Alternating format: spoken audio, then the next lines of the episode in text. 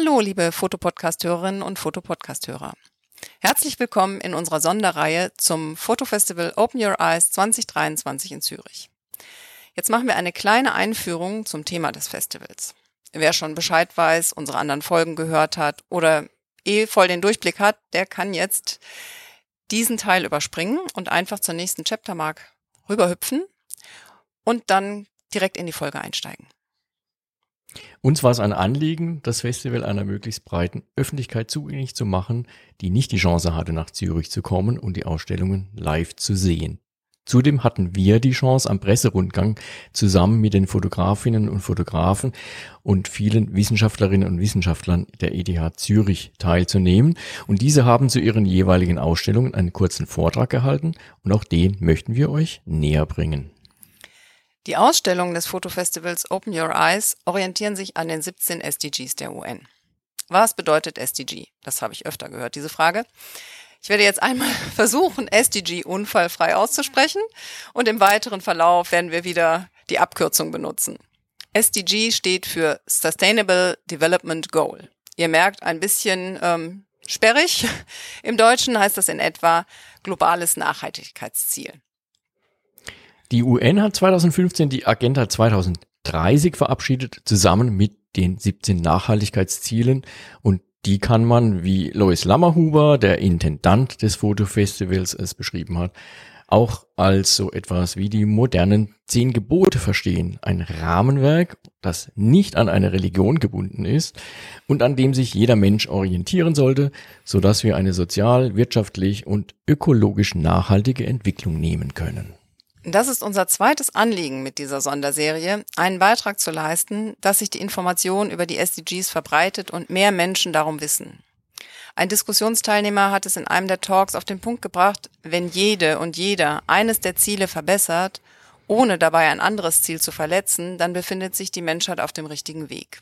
Das Fotofestival versucht erstmals Fotografie und Wissenschaft unter einen Hut zu bringen. Zu jedem SDG gibt es ein oder mehrere Fotoausstellungen zusammen mit Lösungsansätzen aus der Wissenschaft.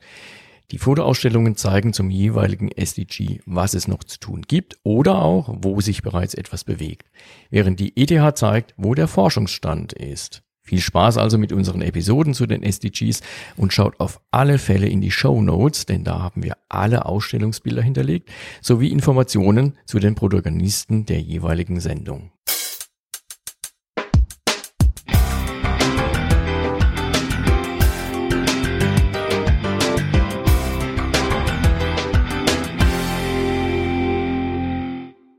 Und jetzt seid ihr dabei bei SDG 3.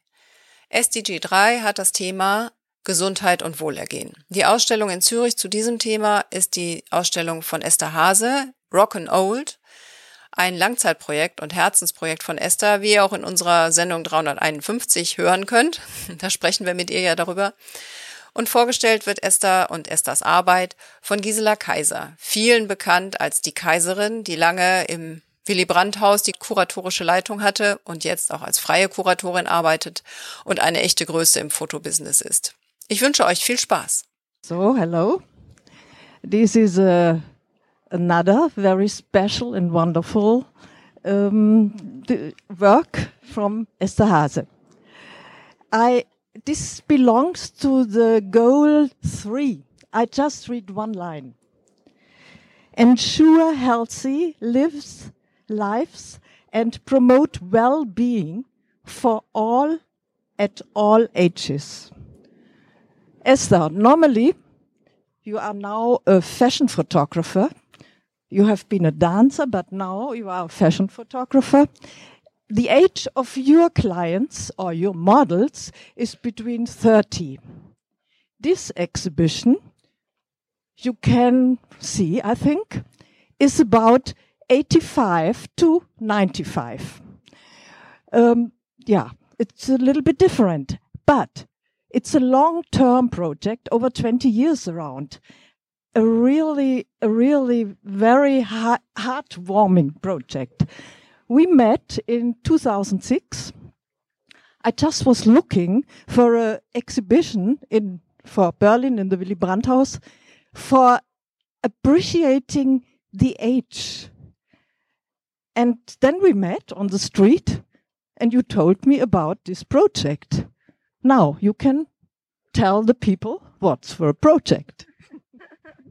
Hello. Yeah, so nice to see you all here. And I'm very happy with my printing, I have to say. It looks gorgeous. It looks like in the gallery. and um, so my project, I started, I think, in 1993 when I was pregnant with my daughter. And uh, so I think this was my first client in a way. Like um, I worked for home care. So the people you see here are all from Berlin and they are all patients or clients of a home care. So they are all um, people who have a lot of um, problems. Sometimes they are just lonely. Sometimes they are like um, old and they cannot walk anymore. Sometimes they have diabetes or like they are like uh, in any kind of what happens when you get older. So, um, and uh, uh, what can happen when you get older? I don't hope so. Yeah, I hope it's not happening, but I mean, as you can see, they do very well. so, um, so when I started this project, uh, I was like, wow, that's interesting. Like, so, um, to work with people who are like actually beyond 80. And, uh, so I did, uh, so I ha- we had this idea. It's, it's an overcross between a social project and an art project. So we had this idea, um, of a calendar, which we produce like mainly every year. Sometimes we had, and it was a Spendenprojekt. I don't know how that is called in English. So, um, and, um, so we produced it kind of every year. Sometimes there were two years no calendar, but in general it was like every year. And the project st- started in 1993 and ended in 2020. so I got old by that age, by, by that time. and actually my client, like my first client is um, like now in uh, Rente. And um, so that's why we stopped. And um, so these patients, like um, I met, they like the the client sent me pictures and said. Um, um, that was my casting. So I had casting pictures um, where they were sitting at home with their rollator, like with everything around them in comfy clothes, and it didn't look very um, inspiring, I have to say. but but uh, but that was like the big challenge, and you had to look at the faces, and you had to look what is there? Like and what can you make from that? Like uh, like and uh, that was my big challenge and that was my joy because i have my background is being a dancer and i come from theater and i know what you can do with people like when you go on stage. And uh, beauty for me is like not about age or um, how you look like big small whatever like tiny, tall. It's about being like yourself or like uh, being empowered and feel yourself and what you and express yourself. And that's what I was giving these people. And so actually this project is more or less like a real therapy to them because it starts in the beginning of the year. We come up with an idea. That calendar was, uh, as, um, for example, about sexuality in age. And uh, so like so we had like challenging subjects like uh, what people were probably not thinking about anymore or like not so much about or maybe a lot but not tr- trusting themselves anymore. So we like um, uh, came with up up with these challenging ideas and then we made proposals like how we want to so I, my husband so we as my so i did did not do it alone. He's an art director. So um so we came up with all these ideas and then uh, we proposed this to the to the to the people and then they had discussion rounds. So they came to the place and they were all discussing about the subject and uh, and then uh, if they want to, if they dare if they dare the picture. Like for example i had a picture where like they had to climb uh, like the woman had to climb up on a uh, for, for jumping in the swimming pool and she was afraid of height. But she picked especially that image. So because she wanted to do it. And uh, so in the beginning it was quite difficult to find the people to, for the project because it was so crazy. And then in the end everybody wanted to do it. So every year like was like the casting got I got more and more people, and it was hard to decide. So I have my favorite uh, woman was Miss Frank, um, no Miss Brown, and uh, she's also on the cover with uh, of my book. It's called Rock and Old. Uh, so from the calendar, I made in the end like a um, uh, a book which is called uh, Rock and Old, and it came out with Kehrer Verlag. Uh, which I unfortunately didn't bring. I'm such a bad self promoter. um, so um, yeah, so that's um, so yeah. I mean, what can I say? They're all not used to be in front of the camera. The the the the action starts when I mean the attention for them was so incredible when you are on the shoot and um, and the whole makeup team comes and puts eyelashes on you. You know, like you haven't made up like you didn't go out. There's no reason like there's no parties like maybe like not so many at least. And uh, yeah i mean if they are 95 sometimes. I had women like they couldn't walk anymore. We were like shooting them lying and like this boxer, like on the backside, like for example, like this was a guy he definitely couldn't move anymore. And the guy uh, who was like he's fighting against is a carer. So I involved everybody in the pictures. And there's also a lot of Schirmherren, like a lot of German actresses who joined over the years the project, like Iris Berben, Hannelore Hoger, and uh, like uh, Gudrun Landgrebe, Nena, and so on. And uh, Vivienne Westwood also did with her class, like uh, for one calendar, like she did uh, like the the dresses, like the couture. So so it and and I mean, as you so as this project started so early in 1993, like it got a lot of attention by press.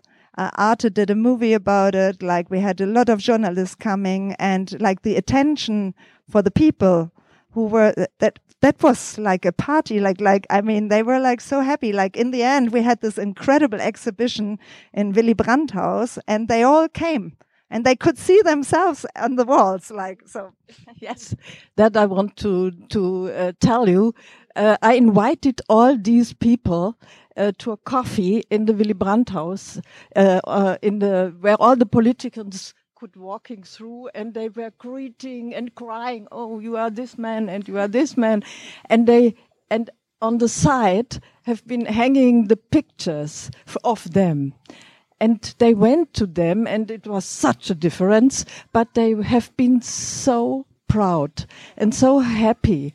And i think this is a, also a long term result for them uh, of their own to to to encourage them to be more active and and to have a yeah another view on their on their life. I, I think this is a absolute great effort, and this for 20 years. I think it's more than a therapy. This is a wonderful life. was a therapy for me too.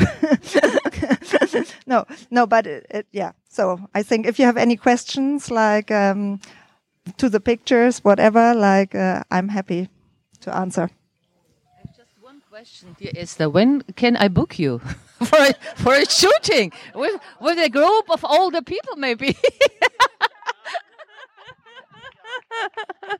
yeah, yeah, for for sure you can do that. I come. yeah, yeah, no, like for me, it's just the biggest joy to work with people who really appreciate what you're doing and where something comes back. Like there's so much love what comes back to me when I do these pictures that, uh, that it's kind of like, I mean, it was a social project, so I didn't get very much paid. Like it was actually just to cover the cost and I did it over nearly my whole career as a photographer. Like, I mean, nearly 25 years. So, uh, I love this project. It's my, whatever. yeah. Thank you very much. yeah. Thank you, Esther. And yeah, it's, I can say it's one of the most beautiful exhibition. I have a lot of them, but this is one of the most beautiful exhibition. yeah.